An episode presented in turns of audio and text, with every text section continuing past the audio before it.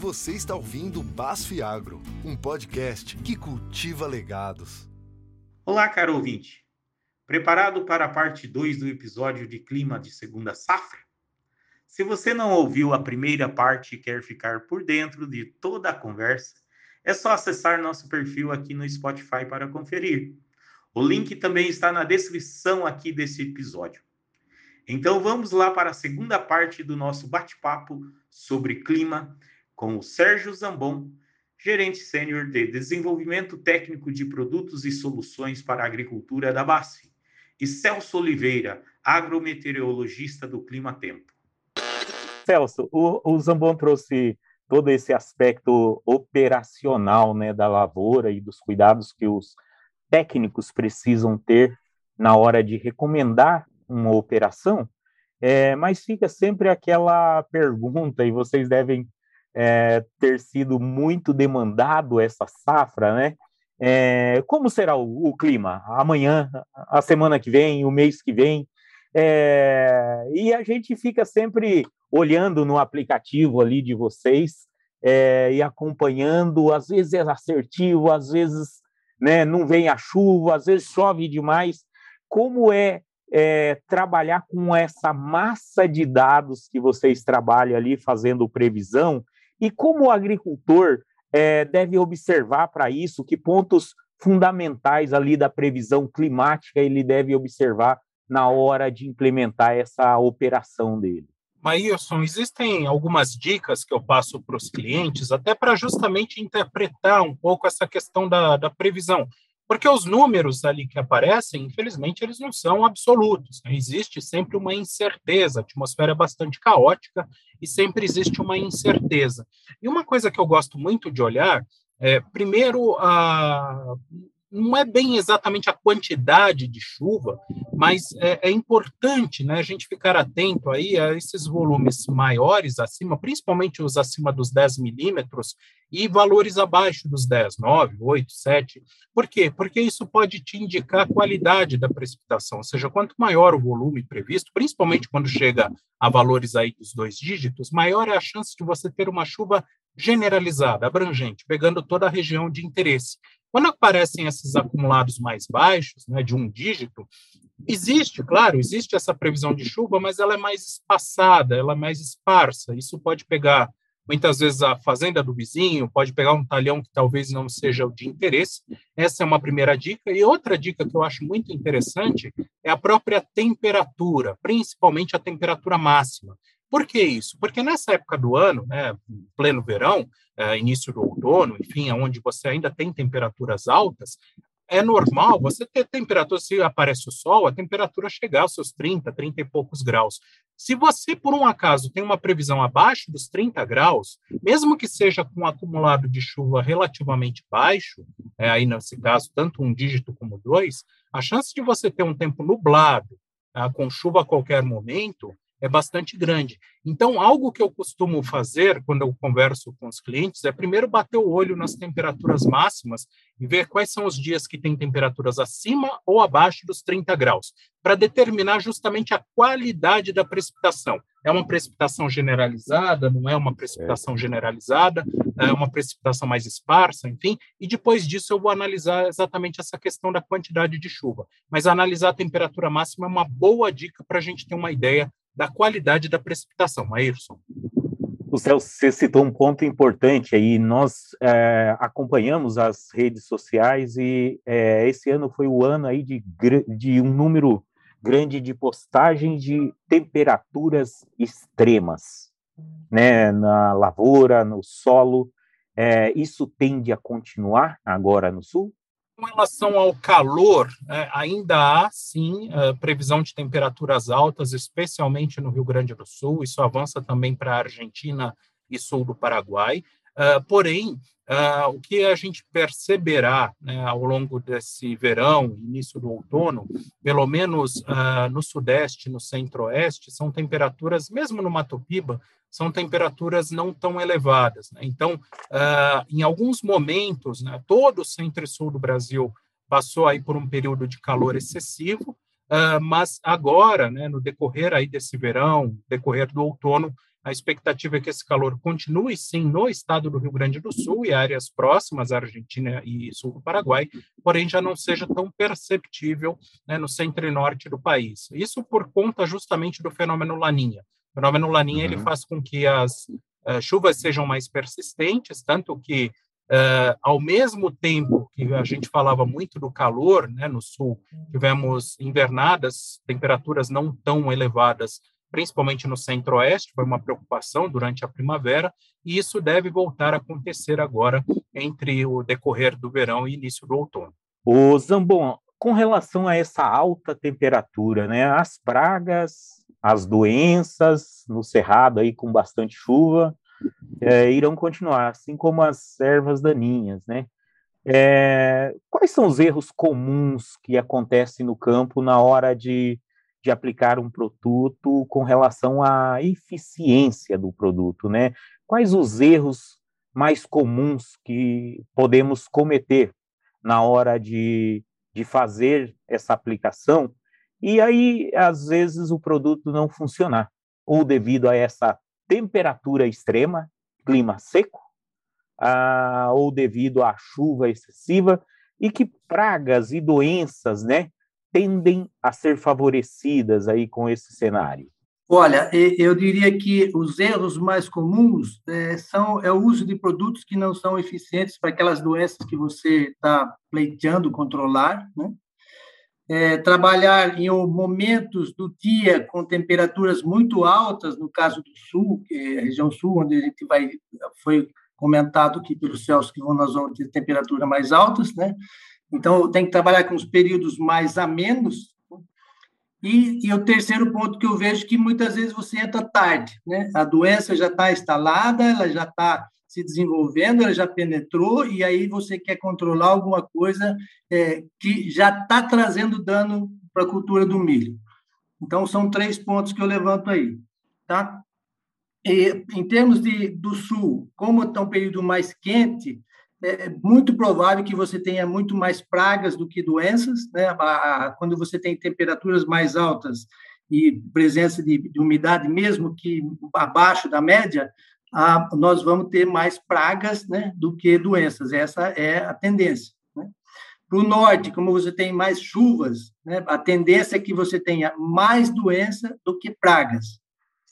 Então, as doenças, elas são é, fatores que são regulamentados pela planta, na presença da planta, presença do inóculo e do clima.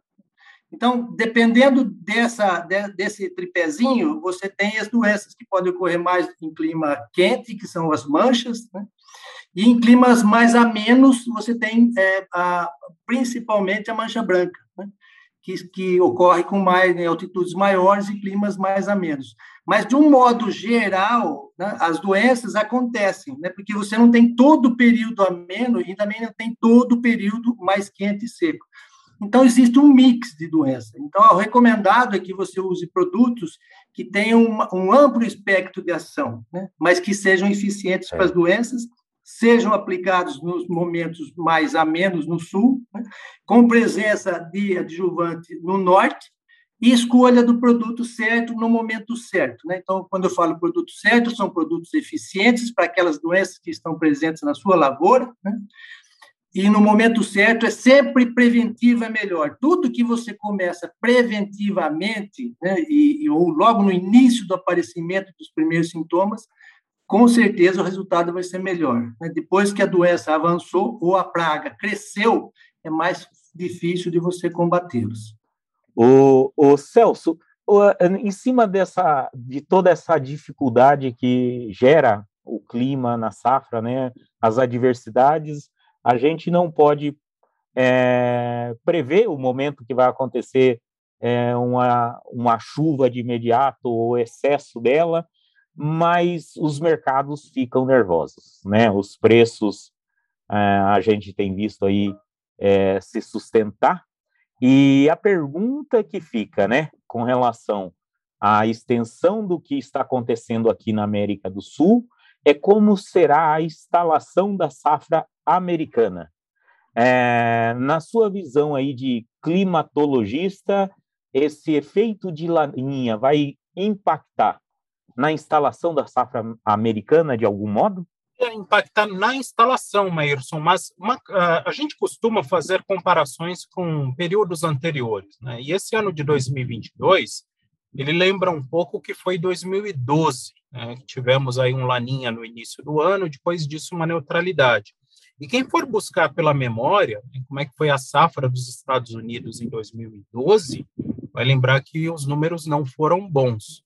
Então, assim, existe sim uma oscilação de preço que é muito comum nos Estados Unidos em dois momentos, né? Durante o, o próprio plantio, porque se eventualmente esse plantio acontece de forma mais lenta, né, o mercado acaba se agitando, é bastante comum, mas eu diria assim que a gente tem que ficar bem atento ao período de florada e enchimento de grão lá para julho, né, de 2022, uh, ah, porque existe sim a possibilidade de termos problemas associados à estiagem no meio oeste americano e, claro, isso naturalmente mexendo com o preço. É um ano onde o mercado ele deve ficar aí agitado em alguns momentos.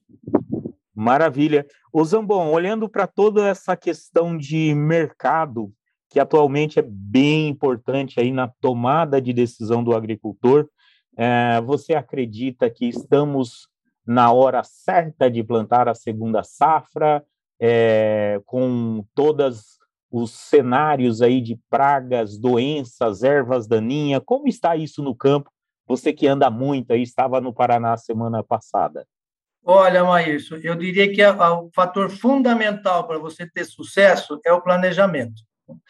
Então, é, é muito difícil né, e é, é bem raro você acertar é, falando de um modo geral, né, como você deve conduzir uma lavoura no norte ou como você deve conduzir uma lavoura no sul.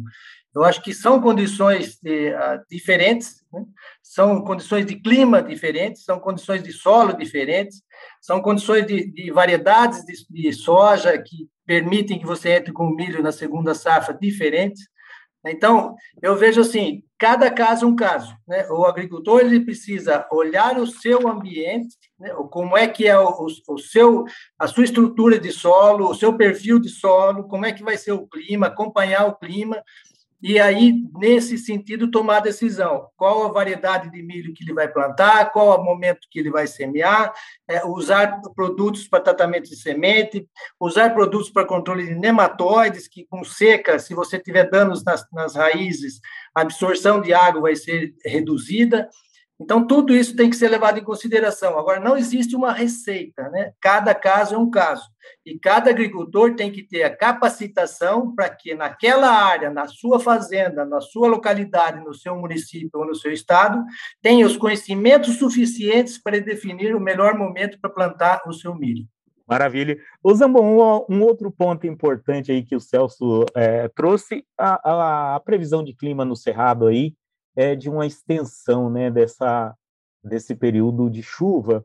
E diante de um cenário desse de explorar o máximo potencial ali da genética, é, do, dos investimentos que o agricultor pode fazer, quais as soluções que a BASF pode trazer para esse agricultor aí na cultura do milho, na cultura do algodão, pensando em segunda safra e que ele pode explorar esse máximo potencial aí da genética, aliado a um clima propício aí?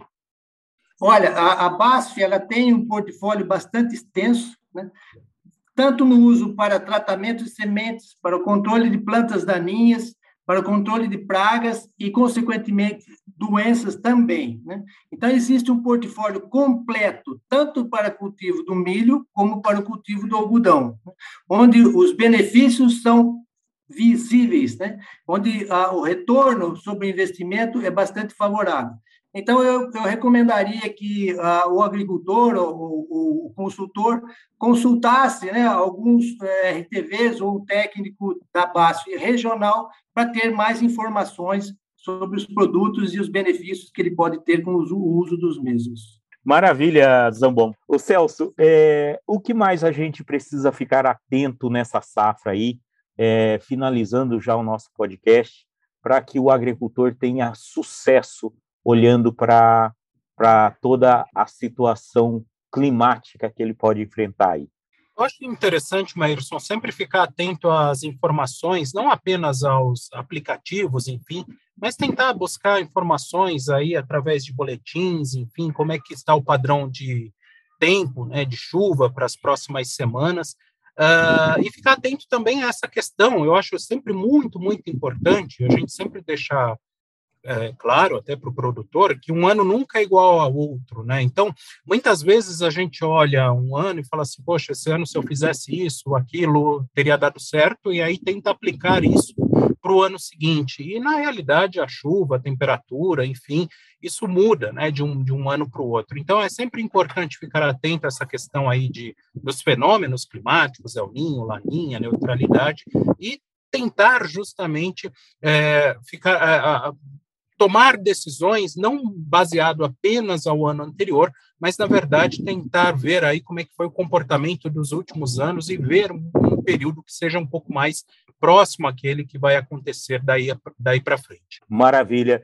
Zambon, que outras ferramentas a BASF oferece aí para que o agricultor tenha sucesso na análise da safra, é, na análise do clima, que você pode trazer para nós? Olha, a BASF tem, além do, de toda a parte de controle químico, né, para, para tratamento de semente, para controle de pragas iniciais, a controle de plantas daninhas, os herbicidas mais eficientes, e o controle de fungos, né, de doenças que podem trazer prejuízo para o agricultor, a BASF ainda disponibiliza né, todo um monitoramento digital né, com o Chárdio. O Chárdio é uma ferramenta que ajuda na plantabilidade, ela ajuda no controle de plantas daninhas, ela ajuda no melhor estabelecimento da planta e melhor é, é aproveitamento né, de todo o seu potencial produtivo daquelas sementes.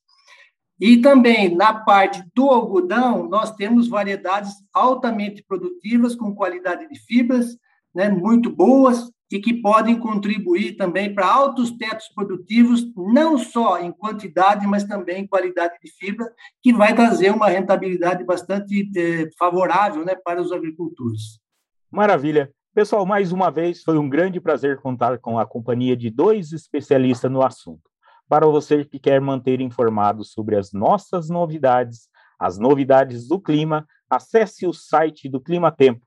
Vamos deixar o link aqui na descrição do episódio. Aproveito para agradecer a presença do agrometeorologista Celso Oliveira e também agradeço a presença do grande parceiro Sérgio Zambon por topar conversar conosco sobre esse tema, que é de suma importância na vida do produtor rural. Sérgio, brigadão Obrigado, Maírson. Eu, eu só vejo assim que a agricultura ela é feita de água, luz e nutrientes. Se a gente tiver um bom manejo e um bom planejamento de, desses três fatores, consequentemente a gente vai ter altas produtividades e, e vai deixar o legado no campo.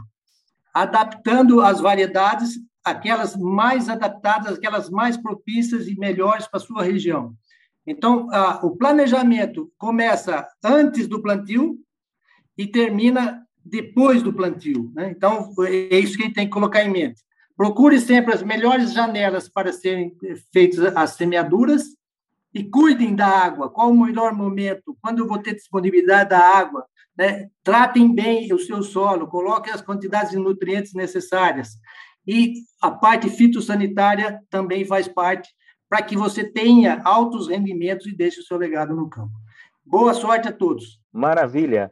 Celso? Pois não, Maírson, muito obrigado pela oportunidade. A Climatempo ela fica à disposição dos produtores aí para passar as melhores informações, a melhor consultoria, além do, do próprio uh, agroclima, enfim, do Agroclima Pro, do, do, do aplicativo, uh, temos também, claro, uma equipe grande aí de meteorologistas e agrônomos que podem uh, justamente traduzir né, esses vários números que aparecem para uma tomada de decisão ainda melhor. Muito obrigado pela oportunidade. Obrigado a vocês. E para finalizar, o nosso muito obrigado a você, ouvinte, pela sua companhia no Baciado, um podcast que cultiva legados. Acompanhe as redes sociais da BASF para manter informado sobre os próximos programas.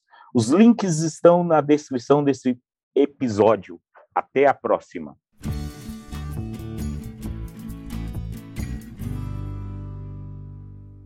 Este conteúdo foi produzido em colaboração com o ONONO, o Centro de Experiências Científicas e Digitais da BASF na América do Sul. BASF. We create chemistry.